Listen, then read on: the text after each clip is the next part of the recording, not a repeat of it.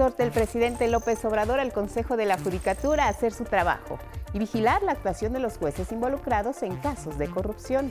Puso en evidencia a dos impartidores de justicia que operan al servicio de la delincuencia.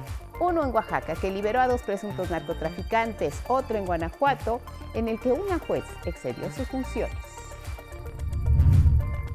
La Secretaría Federal de Seguridad informa que en la última semana se detuvo a más de 6.000 presuntos homicidas, narcotraficantes, secuestradores y feminicidas, entre ellos el acusado de la muerte de la cantante Jazmín Ariadna.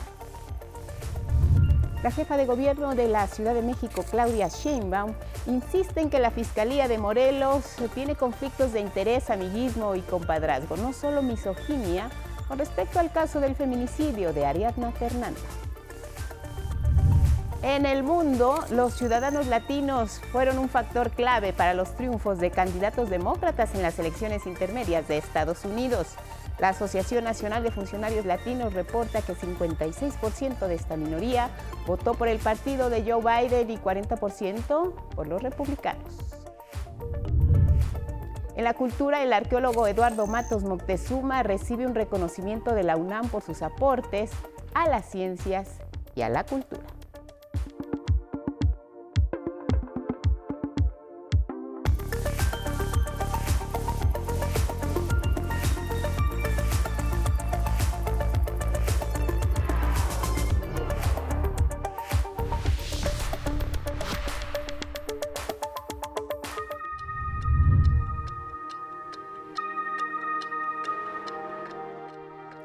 Cinco años de reparación y finalmente el Big Ben está de vuelta en la Gran Bretaña. Esta enorme campana del reloj está situada en el lado noroeste del Palacio de Westminster y fue instalada en 1859 en lo alto de la Torre de Isabel, uno de los iconos más reconocibles. Este viernes va a sonar 11 veces en punto de las 11 de la mañana en conmemoración del fin de la Primera Guerra Mundial en 1918 pero será hasta este domingo 13 de noviembre cuando se conecte de forma permanente.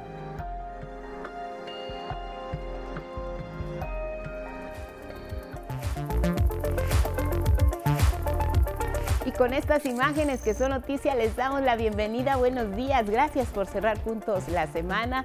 A quienes nos ven y nos escuchan a través de la señal del 11 y sus distintas plataformas. Como siempre, lo más relevante aquí a través de nuestra pantalla. ¿Cómo estás? Magdalena Alejo junto con Jimena Raya y Lía Abadillo alternan en la interpretación en lengua de señas mexicana. Ya lo saben, siempre los acompañamos a donde ustedes vayan. Síganos en redes sociales, Spotify, Twitter, Instagram y en la página de 11 Noticias, punto digital. ¿Cómo estás, Elvira Angélica Rivera? Guadalupe, muy buenos días. Viernes 11 de noviembre y les recordamos a todas y todos que nos pueden seguir a través de Radio IPN en el 95.7 de FM. Muy buenos días a quienes nos escuchan y nos ven a través de Jalisco TV del Sistema Jalicense de Radio y Televisión. También estamos en Radio Universidad Veracruzana 90.5 de FM y para cerrar la semana compártanos su opinión y sus comentarios con el hashtag 11 Noticias. Vámonos directo con los detalles. El Poder Judicial es fundamental para garantizar el acceso a la justicia de todos los mexicanos. Pero ¿qué ocurre cuando entre los mismos jueces y magistrados no hay certeza de un desempeño honesto en sus funciones? Armando Gama nos cuenta por qué. El presidente Andrés Manuel López Obrador hizo un enérgico llamado al Poder Judicial para que deje de lado las prácticas corruptas y trabaje para dar resultados a los mexicanos. Y es que denunció, ministros y magistrados protegen a jueces federales sin que el Consejo de la Judicatura Federal haga nada para vigilar el trabajo de esos jueces. Yo pregunto, ¿qué hace el Consejo de la Judicatura? Porque esa es su función, cuidar el buen comportamiento de jueces. Porque de tiempo atrás se crearon partidos, grupos al interior del Poder Judicial. Entonces son jueces protegidos por magistrados o por ministros. Entonces recurren a la excusa de la autonomía del juez y nos pasan estas cosas. La exigencia del primer mandatario está sustentada en dos nuevos casos de presunta corrupción que involucran a juzgadores en Guanajuato y Oaxaca, estados gobernados por la oposición. En la conferencia matutina, el subsecretario de Seguridad, Ricardo Mejía, exhibió a la jueza federal Carla María Macías Lovera por suspender el decreto que transfiere la Guardia Nacional a la Sedena la jueza, precisó el funcionario, excede sus facultades al emitir una resolución constitucional que corresponde únicamente a la Suprema Corte. Porque este tipo de resoluciones afectan la seguridad pública y además esta jueza se está excediendo en sus facultades. Guanajuato, recordó el Ejecutivo, es una de las entidades más golpeadas por la inseguridad. Este miércoles, por ejemplo, vivió una jornada violenta al registrar el 22% de todos los homicidios dolosos ocurridos en el país. Ahí donde votaron para que el ejército y la defensa y la guardia no participen en materia de seguridad. Pese al voto en contra del Congreso local, el presidente refrendó que la federación no dejará al pueblo de Guanajuato en la indefensión. El segundo caso de corrupción al interior del Poder Judicial involucra al juez Álvaro Niño Cruz con sede en Oaxaca, ya que ordenó la inmediata liberación de dos presuntos narcotraficantes a quienes se les decomisaron 600 kilogramos de cocaína. Aquí ya nada más faltaba que el juez le regresara los 600 kilogramos de cocaína. 11 Noticias, Armando Gama. Y mire, pese a todos los inconvenientes y retos, miles de presuntos delincuentes y generadores de violencia han sido detenidos recientemente. A continuación el reporte. Ya están tras las rejas más de 6.100 presuntos delincuentes detenidos en la última semana, acusados de delitos del fuero común y federal, reportó la Secretaría de Seguridad y Protección Ciudadana. Se trata de presuntos homicidas, narcotraficantes, secuestradores y feminicidas, como Edmundo Ángel N., acusado de la muerte de la cantante Yasmín Ariadna, ocurrida el 7 de noviembre en Oaxaca. Para atrapar a sus víctimas, el acusado se disfrazaba de policía en redes sociales en menos de 72 horas, con todos los indicios que se tenía, se pudo eh, acreditar la presunta responsabilidad. Se giró la orden de aprehensión, ya está detenido. En Guanajuato fue detenido Sergio Arturo N., presunto sicario del cártel de Santa Rosa de Lima, que sería responsable del multihomicidio de 12 personas ocurrido el 15 de octubre en Irapuato. El mismo grupo delincuencial dedicado al huachicol y al tráfico de drogas sufrió la baja de Juan Rodolfo N., hermano del presunto líder de la banda, José Antonio N., conocido como el Marro. A partir de la detención de este sujeto, las células todavía vinculadas a esta organización delictiva eh, cometieron diferentes actos de de sabotaje y de, y de, violencia, pero ya se está tomando el control. En Chihuahua, elementos de la Fiscalía Estatal y fuerzas federales acorralan a José N., presunto responsable del asesinato de dos párrocos y un guía de turistas en Urique, ocurrido en junio. Con las últimas aprehensiones ya suman 31 los detenidos por el caso. Y en un hecho de corrupción se ejecutó una nueva orden de aprehensión en contra de José Rodrigo N., exalcalde de Santiago Ixcuintla, Nayarit. Por los delitos de ejercicio indebido de funciones, tráfico de influencias y coalición de servidores públicos cometidos en contra del municipio y la sociedad y también durante su conferencia matutina, el presidente aseguró que la corrupción en órganos autónomos y en el gobierno federal estaba enraizada. Reconoció un caso en el que un funcionario de Conagua dio una concesión de forma ilegal para la explotación de agua. Y no solo eso, el que otorgó la concesión se fue a trabajar a la empresa a la que le otorgó la concesión. Grupo México. Con información de Armando Gama, 11 Noticias. Aquí en la Ciudad de México fue detenido Fernando N., quien se presume conducía el taxi del que saltó Lidia Gabriela el pasado primero de noviembre para evitar ser secuestrada y falleció. El secretario de Seguridad Ciudadana, Omar García Harfuch, lo confirmó. De acuerdo con la Fiscalía Capitalina, la víctima pidió a Fernando N. que retomara la ruta de su destino cuando viajaba hacia el Metro Constitución en Iztapalapa, pero este sujeto se negó. Será presentado ante un juez que definirá su situación jurídica. Otro caso de violencias a las mujeres que ha consternado a la sociedad es el presunto feminicidio de Ariadna Fernanda. La jefa de gobierno de la Ciudad de México, Claudia Sheinbaum, rechazó tajante que la exigencia de resolver el asesinato de esta joven tenga tintes políticos. Por el contrario, dijo, se trata de un asunto de justicia ante un feminicidio. Esto no tiene nada que ver con la política. Tiene que ver con la justicia. Segundo, que la jefa de gobierno se adelantó en sus opiniones.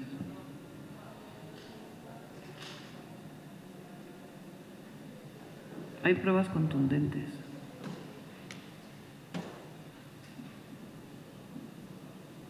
Y sigo sosteniendo mi versión. Respondió así a las autoridades de Morelos, que insisten en sostener que la autopsia que realizaron en ese estado a Ariadna en primera instancia es correcta. El tema aquí es la corrupción. Porque cuando un fiscal encubre, cuando un fiscal miente, pues ¿qué está mostrando? Conflicto de interés, amiguismo, compadrazgo, no solo misoginia. Luego de que la médico legista del Servicio Médico Forense de Morelos, Yasmín Herrera, negó que fuera posible realizar una segunda necropsia, incluso calificó como falso el procedimiento realizado por sus homólogos capitalinos, la Fiscalía y el Poder Judicial de la Ciudad de México sostuvieron que el procedimiento que realizó el Instituto de Servicios Periciales y Ciencias Forenses Capitalino está sustentado bajo protocolos internacionales, mediante los cuales se pudo determinar que Ariadna murió por un trauma múltiple. La Fiscalía Capitalina hizo un llamado a no generar especulaciones que lesionan gravemente a la familia de Ariadna y la revictimizan. Con información de Atlante Muñoz y Gabriela Jiménez, 11 Noticias. Y mire, en temas económicos y financieros, nuestro país sigue con signos de mejoría. La política económica, el combate a la corrupción y la gobernabilidad que impera en el país son factores que han elevado el valor del peso frente al dólar. Así lo celebró el presidente López Obrador. La moneda mexicana destacó es la mejor apreciada frente a la divisa estadounidense, algo que dijo no había ocurrido en medio siglo. Llevamos cuatro años sin devaluación y esto no se veía desde el gobierno del presidente Díaz Ordaz, casi 50 años. Se debe a que no hay corrupción, se debe a la austeridad, se debe a la estabilidad política, a la gobernabilidad, las remesas. Hay otros factores que hacen fuerte a nuestra moneda. Se debe a que somos el primer socio económico comercial de Estados Unidos. Se debe a que se volvió a firmar el tratado. Se debe a que tenemos inversión extranjera récord, nunca vista. Se debe a que no solicitamos deuda en la época de la pandemia, ni ahora con la crisis inflacionaria. El Ejecutivo confió en concluir su gestión sin devaluación. Para su gobierno dijo, la meta también es crecer sin inflación. Otra de las prioridades es la distribución del ingreso y la riqueza, que en el México moderno no tiene antecedentes. Añadió que precisamente esta condición económica del país permite a México postular a Gerardo Esquivel para buscar presidir el Banco Interamericano de Desarrollo. El primer mandatario reconoció al actual subgobernador de Bálgico como buen economista tenemos posibilidad de que esa candidatura prospere y triunfe, Gerardo. Nosotros lo apoyamos. Y justamente este jueves, el Banco de México incrementó en 75 puntos base la tasa de interés interbancaria a un nivel de 10%. Con información de Armando Gama, 11 Noticias.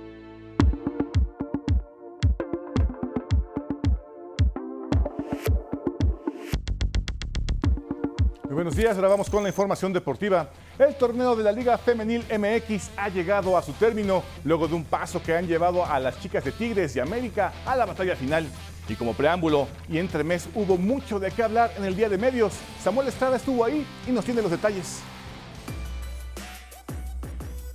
Se enciende la final de la Liga MX femenil entre América y Tigres. Anoche se llevó a cabo el día de medios en donde Águilas y Felinas hablaron previo al partido de ida que hoy a las 8 de la noche vivirán en el Estadio Azteca. Transmitirles eh, esa confianza que crean que, por algo se está en una final, que por algo se está en Tigres. Y eh, la otra, pues obviamente el decir que en una final no te puedes guardar nada y que tienes que darlo absolutamente todo. Que jueguen tranquilas, que jueguen como eh, hemos jugado hasta ahora, porque al final es lo que nos ha, llevado hasta aquí, así que espero que, que lo vivan como un partido más, que hagan lo que hacen eh, cada partido, porque al final es, es, donde estamos, ha sido gracias a, a, eso. Estuvieron los estrategas Carmelina Moscato de Tigres y Ángel Villacampa de América, quienes confiaron en sus jugadoras para el juego de esta noche. América y Tigres finalizaron la temporada regular del torneo Apertura 2022 con números muy similares, las Regias con 38 puntos y las de Coapa con 36. Este nuevo episodio de una final de liga promete que romperá récords de asistencia en el fútbol femenil mexicano. Con imágenes de Dante Gutiérrez, 11 Noticias, Samuel Estrada. El arbitraje ha tenido una larga representación mexicana en la historia de los mundiales y Samuel Estrada nos presenta parte de esta historia.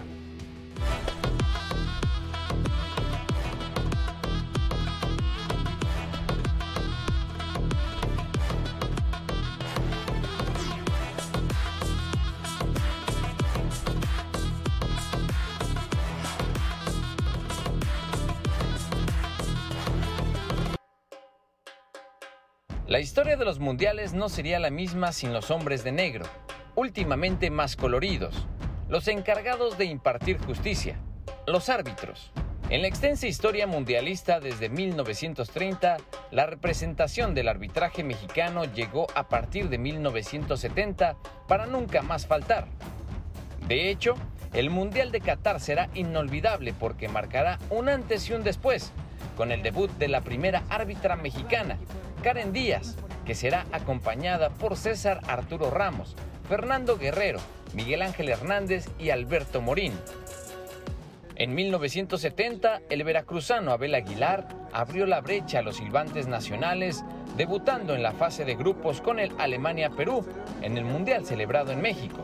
A él se suman colegiados mexicanos en los mundiales subsecuentes como Alfonso González en Alemania 1974 y Argentina 1978. El teniente coronel Mario Rubio en España 1982 y Antonio Márquez en México 86. Edgardo Codesal en Italia 1990, quien por cierto pitó la final entre Argentina y Alemania y marcó el penal del triunfo para los alemanes desde hay tiro penal cuando le quedan seis minutos. Cuatro años después, Arturo Bricio Carter debutó en Estados Unidos 1994 y repitió en Francia 98 de la que recordamos aquella expulsión al astro francés Zinedine Zidane. Corea-Japón 2002 estuvo a cargo de Felipe Ramos Rizzo, quien se encargó de expulsar a la figura carioca Ronaldinho.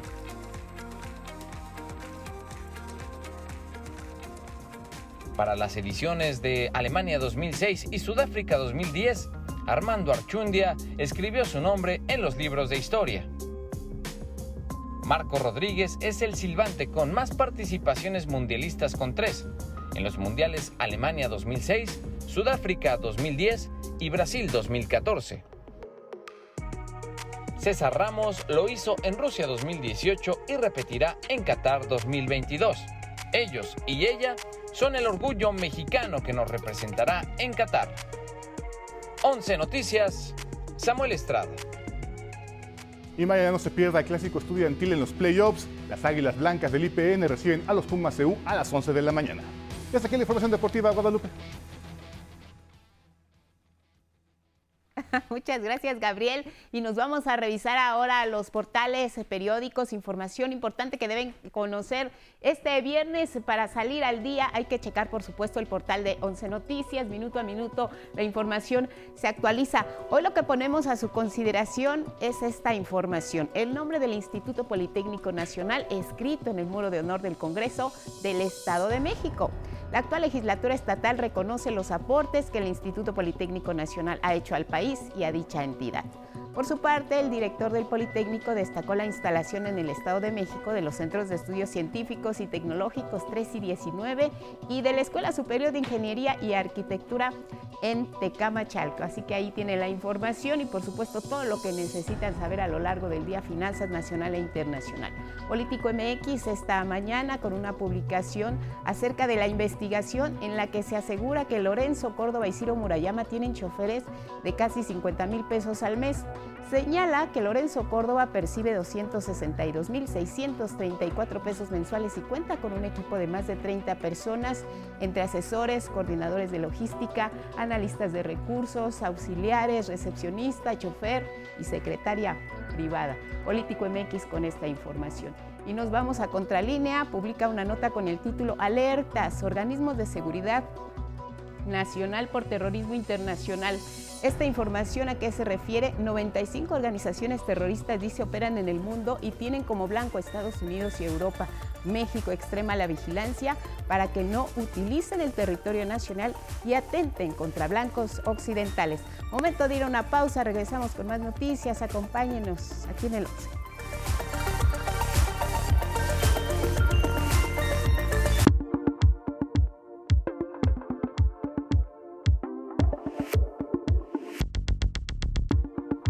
Y esta mañana me da mucho gusto recibir en el estudio a Alejandro Méndez Cauduro, vocero de FIFA Fan Fest, para hablar de este gran evento que ya está a la puerta como el Mundial. Y bueno, ya todos queremos disfrutar de lo que es esta fiesta, porque no solo es una fiesta deportiva, es una fiesta cultural también. Alex, bienvenido, ¿cómo estás? Buen día. Hola Lupita, muchísimas gracias y un saludo a todo tu auditorio. ¿Cómo viene este año el Fan Fest en México? Porque es un privilegio tenerlo, no, es, no hay en todas las ciudades sedes también de, de este evento.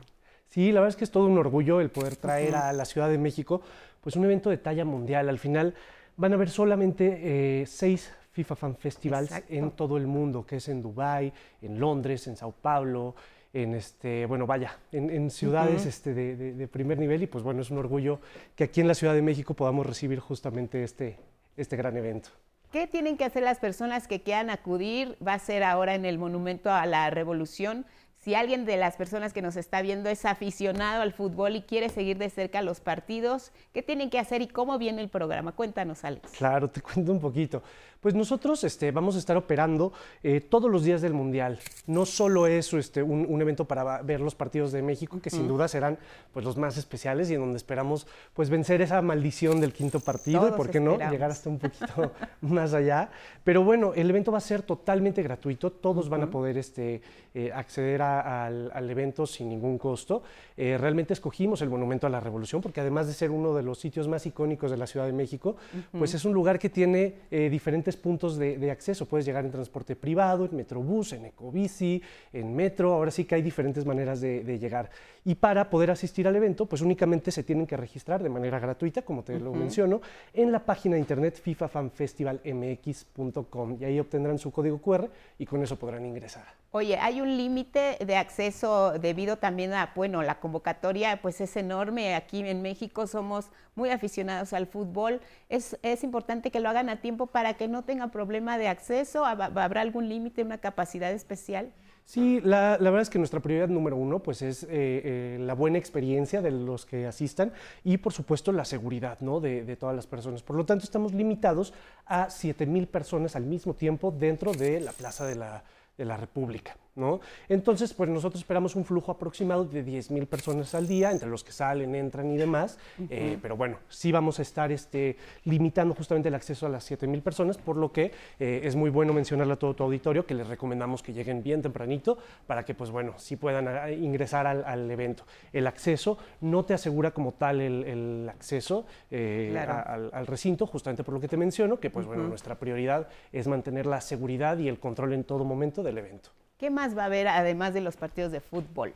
Claro, pues bueno, sin duda el protagonismo, el protagonista de, este evento, pues son todos los partidos del Mundial que vamos a estar pasando pues en todos los, horarios, ¿no? Hay algunos partidos que sabemos que son antes de las 7 de la mañana cuando empieza la operación, pero lo que vamos a hacer es retomar esos partidos y retransmitirlos un poquito más eh, eh, tarde. Entonces la gente pues va a poder estar ahí básicamente todo el día disfrutando de diferentes eh, experiencias, como vamos a tener algunas eh, actividades deportivas, vamos a tener concursos de destreza, vamos a tener unas mesas de tech ball, que es como un ping-pong, pero con las mesas un poquito inclinadas, con una red en medio, y te enfrentas a tu rival por medio de, eh, pues bueno, ahora sí que peloteando, pero con la cabeza, con el eh, pie, con la rodilla y demás. Eh, vamos a tener diferentes opciones de alimentos, vamos a tener venta de, cerveza, pero va a ser cerveza 0.0, porque ahora sí que es un imperativo, pero en, el mundial la, la cervecita, pero pues en todo momento queremos buscar que sea un evento totalmente familiar y seguro es a partir de las 10 de la mañana y hasta las 6 de la tarde el horario tentativo que tienen hasta ahora. 7 de la mañana, de 7 a.m. a 5 de la tarde, todos los días, los 29 días. Hasta cuando no hay partidos, nosotros vamos a estar ahí porque el Mundial no muere, ¿no? El Mundial realmente está, y, la fiesta del Mundial se vive por los 29 pues días. Pues ahí está la invitación al público, ahí lo tienes en pantalla para que les comentes a partir del día que es la inauguración, que es el 20 de noviembre, hasta cuándo y reitéranos el lugar, por favor. Claro, del 20 de, noviembre al 18 de diciembre, a partir de las 7 de la mañana, vamos a abrir las puertas del FIFA Fan Festival.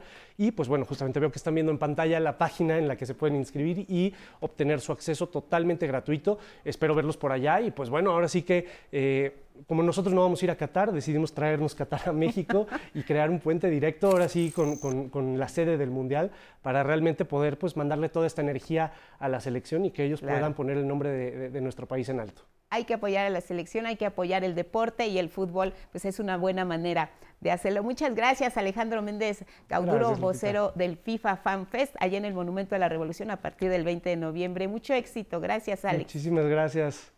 Gracias y buenos días. Y nos vamos ahora, si hacen planes, con el estado del tiempo. Adelante, ya está con nosotros, pues aquí está, Alex García.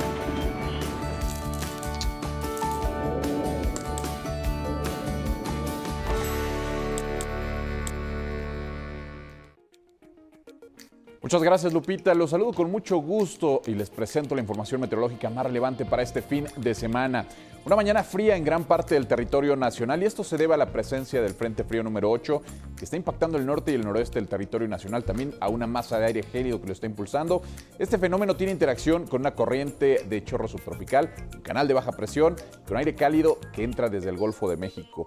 Todas estas interacciones estarán generando lluvias en el noreste y en el oriente del país. También tenemos la presencia de un evento norte que la madrugada de este sábado va a impactar la costa norte de Tamaulipas. Muy atentos. Pasamos a nuestro pronóstico por regiones. Una mañana fría la de este viernes en el centro del país. Por la tarde se espera un cielo medio nublado, algunas lluvias aisladas en Querétaro, en Hidalgo, en Puebla y en el Estado de México. Sin lluvias para la capital del país. En el Valle de México se pronostica un ambiente cálido durante la tarde con algunas nubes dispersas. Cielo despejado con ambiente templado a cálido sin lluvia para Baja California y Baja California Sur, ambiente caluroso por la tarde para Sinaloa, aunque va a predominar el cielo medio nublado en esta entidad. En el norte del país se pronostican lluvias fuertes en Nuevo León, en Tamaulipas, chubascos en el norte de Coahuila y en San Luis Potosí, en Chihuahua, Coahuila y Nuevo León. Tendrán rachas de viento de hasta 60 kilómetros por hora y esto podría dar lugar a la formación de torbellinos. Cielo medio nublado en el occidente del país con algunas lluvias en Michoacán. Sin embargo, para Nayarit, Jalisco y Colima se espera un ambiente caluroso sin lluvia. Ambiente agradable para los destinos turísticos de costa en estas entidades. En el sur y sureste del país esperan lluvias en Guerrero, en Oaxaca, en Chiapas, todas acompañadas de descargas eléctricas. Bancos de niebla en zonas serranas de la región. Por la tarde el ambiente será caluroso, sobre todo en las zonas costeras. Y en la península de Yucatán se espera nubosidad dispersa, lluvias aisladas en el norte de Yucatán y también en Quintana Roo. Nuestra historia del día, la temporada de huracanes llega prácticamente a su fin. Sin embargo, durante los últimos días, el huracán Nicole avanzó hacia Florida, donde sigue causando estragos a pesar de que ya se ha degradado prácticamente esta, esta tormenta tropical. Aquí el recuento de los daños, la historia. Florida, en el sur de Estados Unidos, volvió a ser impactada por un huracán. Esta vez fue Nicole que tocó tierra como categoría 1 la madrugada de este jueves, provocando daños importantes en la zona costera y dejando inundaciones severas. La localidad de Vero Beach fue una de las más afectadas. No fue tan malo como lo esperábamos, solo hay mucha agua. Tomará tiempo para que el agua baje. Los desagües están aquí y allá y en las otras calles y al otro lado. El agua volverá a la intercostera, a los canales.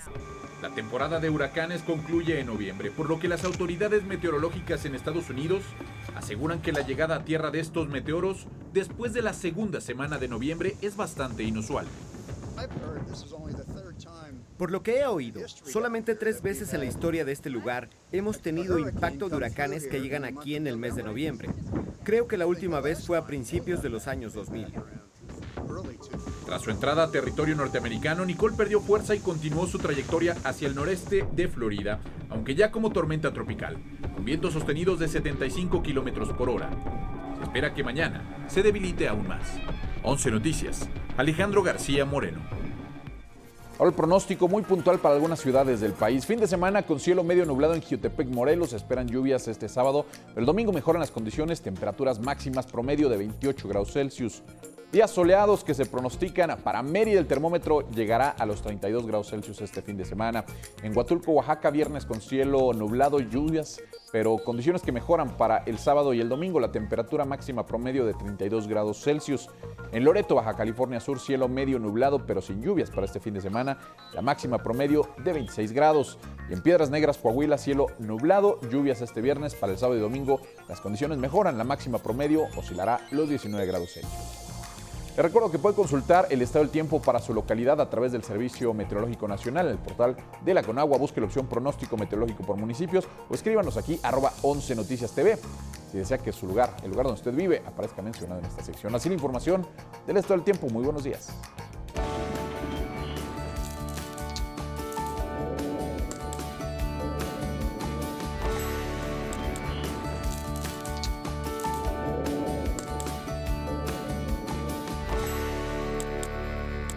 Gracias Alex García y nos vamos a otros temas porque el presidente Andrés Manuel López Obrador denunció el alto costo de ciertos privilegios y prebendas que aún mantienen los consejeros del Instituto Nacional Electoral. Mi compañero Armando Gama nos da los detalles. En el Instituto Nacional Electoral continúan intactas las prebendas y privilegios en beneficio de consejeros y altos funcionarios como la contratación de servicios médicos privados, denunció el presidente López Obrador. ¿Por qué el INE hace eso? Porque están amparados y ahí sigue funcionando lo de antes, el que los altos funcionarios tengan atención médica privada en el INE y en otras partes. El Ejecutivo cuestionó las altas cantidades de recursos solicitadas por el Instituto Electoral, que equivalen, dijo, a todo el presupuesto de algunos programas sociales, como Jóvenes Construyendo el Futuro, que beneficia a 2.4 millones de aprendices. Es una inversión que no gasto de 20 mil millones de pesos, es lo que se gasta el INE. Señaló que quienes avalaron el fraude electoral en los comicios del 2006 ahora se disfrazan de demócratas. Eso sí, es una vergüenza es un acto de cretinismo. 11 Noticias, Armando Gama. Y ahora les compartimos la segunda parte del reportaje especial sobre el Instituto Nacional Electoral. Se revisan algunos de los delitos y fraudes electorales que se han realizado en la historia reciente. Mi compañero Gilberto Molina nos cuenta.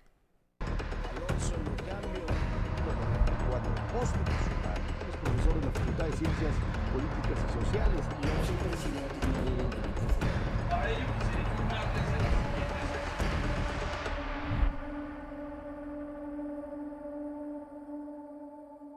Las elecciones federales del año 2000 fueron las primeras de nuestra historia en las que el órgano encargado de organizar los comicios dejó de estar en manos del gobierno y pasó a manos de los consejeros electorales designados por los partidos políticos.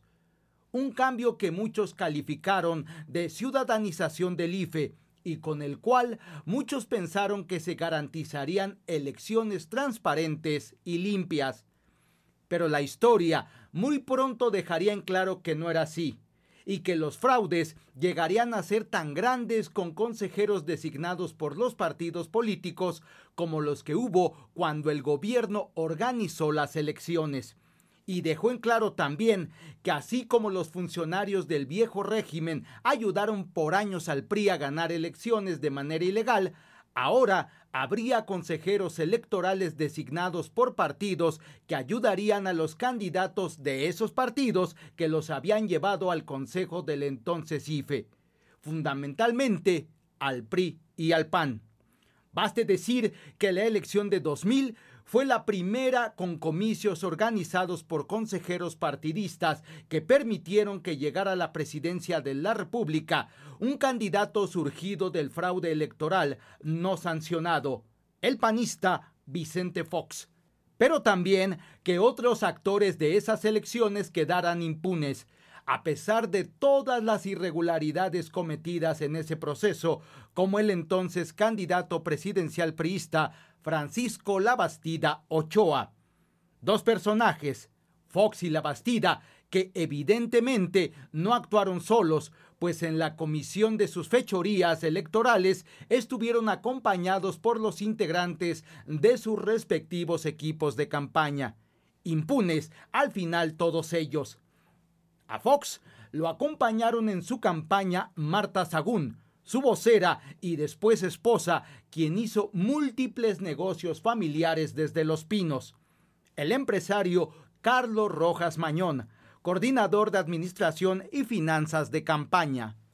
Los operadores financieros Lino Corrodi, quien recaudó miles de millones de pesos de empresas mexicanas y extranjeras a través de la Asociación Civil Amigos de Fox, y Carlota Robinson, una mujer fantasma que ayudó en la tarea de pasar la charola a empresarios. La dama de los millones, como la llamó la revista Proceso, y de quien existen escasas imágenes en Internet. Y el presidente nacional del PAN durante la elección de 2000, Luis Felipe Bravomena. En el PRI, Guillermo Ruiz de Teresa acompañó al candidato Francisco Labastida como su secretario particular. Emilio Gamboa Patrón, quien estuvo a cargo de la coordinación y evaluación política de la campaña, y Dulce María Sauri Riancho, presidenta nacional del PRI. Fue tan grande la euforia de que el PRI perdiera por primera vez la presidencia de la República y de que por primera vez hubiera alternancia que casi todos cerraron los ojos a los grandes fraudes que se registraron en ese proceso electoral proceso organizado, hay que reiterarlo, por consejeros partidistas, no ciudadanos. Un fraude que llevó a la presidencia de la República a Vicente Fox Quesada y que dejó impune a su principal contendiente, el priista Francisco Labastida Ochoa. Porque tanto uno como otro fueron las cabezas de dos de los respectivos operativos electorales que violaron todas las leyes de la contienda los amigos de Fox y el Pemex Gate, dos operativos que de ser atendidos por los consejeros electorales en el momento oportuno, le debieron haber quitado a Vicente Fox la presidencia de la República y metido a la cárcel a Francisco Labastida. E-, esa campaña, esa campaña de Vicente Fox fue financiada con recursos de empresarios. Eh, amigos de Fox en aquella época decíamos en el IFE, cuando existía el IFE, decíamos que era un esquema de financiamiento paralelo. ¿Paralelo a qué? Al financiamiento público. ¿En qué consistió el fraude denominado Los Amigos de Fox? Se trató de un impresionante operativo de ingeniería financiera para recaudar fondos de manera ilegal entre empresarios y corporativos de México y el extranjero y destinarlos a la compra de espacios publicitarios, al pago de activistas electorales, al pago de funcionarios de campaña, a la renta de camiones, impresión de propaganda y publicidad a empresas de radio, prensa y televisión, comentaristas, articulistas y periodistas, entre muchos otros rubros. Todo de manera ilegal sin reportarlo al IFE. ¿Cuánto dinero recibió la campaña de Vicente Fox por la vía de este operativo, organizado por el empresario Lino Corrodi? Difícil saberlo con exactitud, pero Lino Corrodi reconoce que fueron cientos de millones de pesos. Algunas fuentes mencionan que Amigos de Fox recaudó de manera ilegal más de mil millones de pesos. El tope de gastos de campaña en la elección presidencial de 2000 fue de casi 492 millones de pesos, pero el dinero fraudulento con el que Fox ganó de haberse aplicado la ley hubiera sido motivo suficiente para que no se le adjudicara la presidencia de la República, mientras que el Pemex Gate implicó una triangulación de recursos del sindicato petrolero hacia la campaña de la Bastida Ochoa por 500 millones de pesos. El tesorero de ese gremio y quien firmó los cheques fue el entonces senador del PRI, Ricardo Aldana, hoy flamante dirigente del sindicato petrolero que en 2000 dirigía Carlos Romero de Champs. De ese tamaño fue lo que no vieron los consejeros electorales partidistas propuestos por el PRI y por el PAN en el Consejo del IFE de aquel entonces. Años después, argumentarían que la Comisión Nacional Bancaria y de Valores se escudó en el secreto bancario para no proporcionar información y la Secretaría de Hacienda tanto de Ernesto Cedillo como de Vicente Fox antepusieron la secrecía del Código Fiscal para cerrar sus archivos. La realidad es que los consejeros designados por el PRI y por el PAN se confabularon para no hacer nada que implicara sancionar a Vicente Fox y a los panistas ni a la Bastida y los priistas. Era natural. Quienes integraban el Consejo Electoral del IFE en el año 2000? José Goldenberg, designado como consejero presidente, Mauricio Merino y Jacqueline Pechard, quienes fueron propuestos por el PRI. El PAN propuso a Alonso Lujambio y Juan Molinar Orcasitas, dos supuestos consejeros ciudadanos que terminarían siendo funcionarios en el gobierno de Felipe Calderón. Las únicas protestas a la elección de 2000 surgieron de los consejeros designados por el PRD como Jaime Cárdenas, José Barragán y Emilio Cebadúa. Este último, años después, se incorporaría al equipo de Rosario Robles en el sexenio de Enrique Peña Nieto y terminaría implicado en el caso de la estafa maestra. El otro consejero electoral fue Jesús Cantú, propuesto por el PT, quien se abstuvo de votar en contra de sancionar las campañas de Fox y de La Bastida. Fue hasta el año 2003, a la mitad del sexenio de Vicente Fox, que el Tribunal Federal Electoral dejó firmes las sanciones al PAN por 497 millones de pesos y al PRI por mil millones de pesos. Pero la elección presidencial quedó firme e impune pues a pesar de que quedó demostrado que Fox había violado la ley y hecho fraude, ya era tarde para quitarle la presidencia. Nadie pisó tampoco la cárcel por los múltiples delitos electorales que hemos descrito en la elección federal de 2000. A todos, priistas y panistas, los salvaron los consejeros electorales designados por esos partidos. En la entrega de mañana le tendremos los fraudes que permitieron los consejeros electorales en los comicios de 2006 y 2012. 11 Noticias. Gilberto Molina.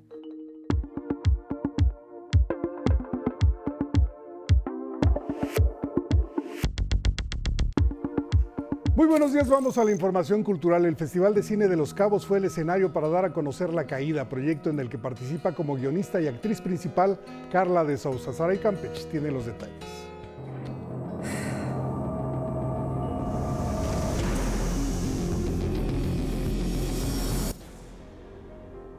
Con una sala llena y las sensaciones a flor de piel conforme avanzaba la historia, se presentó en el Festival Internacional de Cine de Los Cabos La Caída, cinta dirigida por la argentina Lucía Puenzo, producida por Ana Laura Rascón, así como por Carla Sousa, quien también la protagoniza. Tú y yo somos un equipo, güera. Ya, Braulio. Yo jamás haría nada que te hiciera daño película que saca a flote una historia real de abuso por parte de un entrenador mexicano que inspiró a Sousa para empezar a escribir el guion, armar un equipo y a contracorriente lograr filmarla con el ánimo de generar un diálogo en torno al abuso sexual y psicológico. Así sucedió después de la función durante una larga sesión de preguntas y respuestas y también fuera de la sala de cine. Cancelaron el entrenamiento, hija. ¿Cómo? Dice que Braulio hizo cosas que no debe haber hecho. Tú conoces a Braulio mejor que nadie. Ve y explícale la clase de hombre que es y todo lo que ha hecho por ti. Un trabajo increíble. Eh, Carla levantó la voz por muchas mujeres que, que aún siguen silenciadas, desgraciadamente, pero me voy feliz. la verdad es que Carla es una gran actriz. Me encantó la manera en que lo abordó, de una manera muy contundente, pero también a la vez muy simple para poder explicar. Ojalá que tomamos conciencia para dejar el silencio a un lado. Ambientada en 2004, época en la que la posibilidad de romper el silencio y denunciar a los violentadores no era una opción, la caída se levanta como un homenaje a las atletas que sufrieron la revictimización por atreverse a exponer sus casos y sana a su vez las heridas de la propia Carla Sousa, quien en su momento alzó la voz y sufrió un señalamiento por hacerlo. Después del Festival Internacional de Cine de los Cabos, La Caída ya se puede ver en Amazon Prime. Con imágenes de Genaro González, 11 Noticias, Saraí Campech. La, UNAM rindió homenaje al arqueólogo mexicano Eduardo Matos Moctezuma por su destacado trabajo y aportación en la historia, ciencia y cultura del país.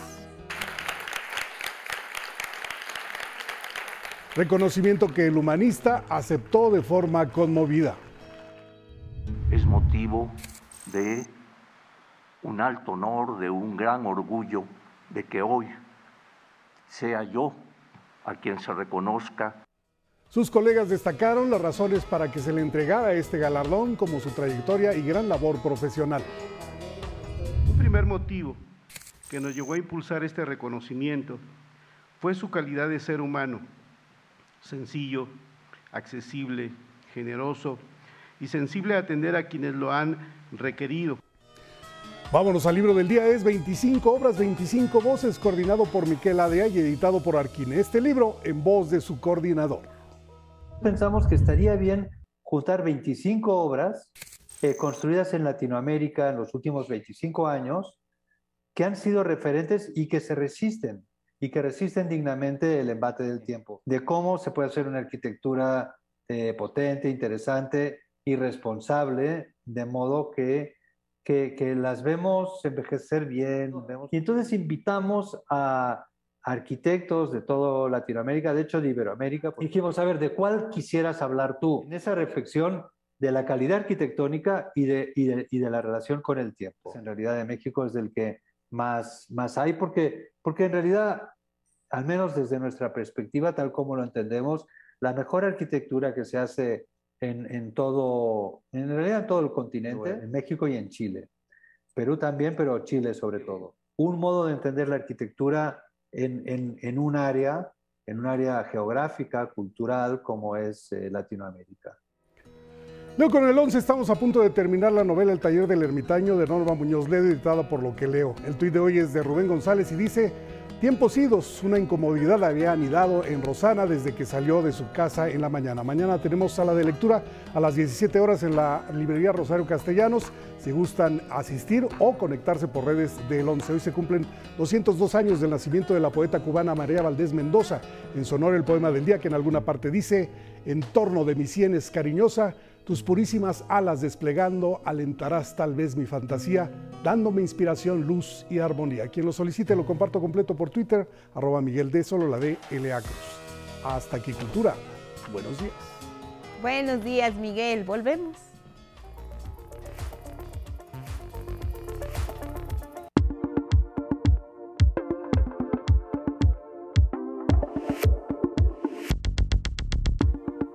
Las 7 en la hora del centro. Gracias por continuar en la señal del 11. Ya es viernes y siempre las recomendaciones oportunas de José Antonio Valdés. Toñito, ¿cómo estás? Buenos días, bienvenido.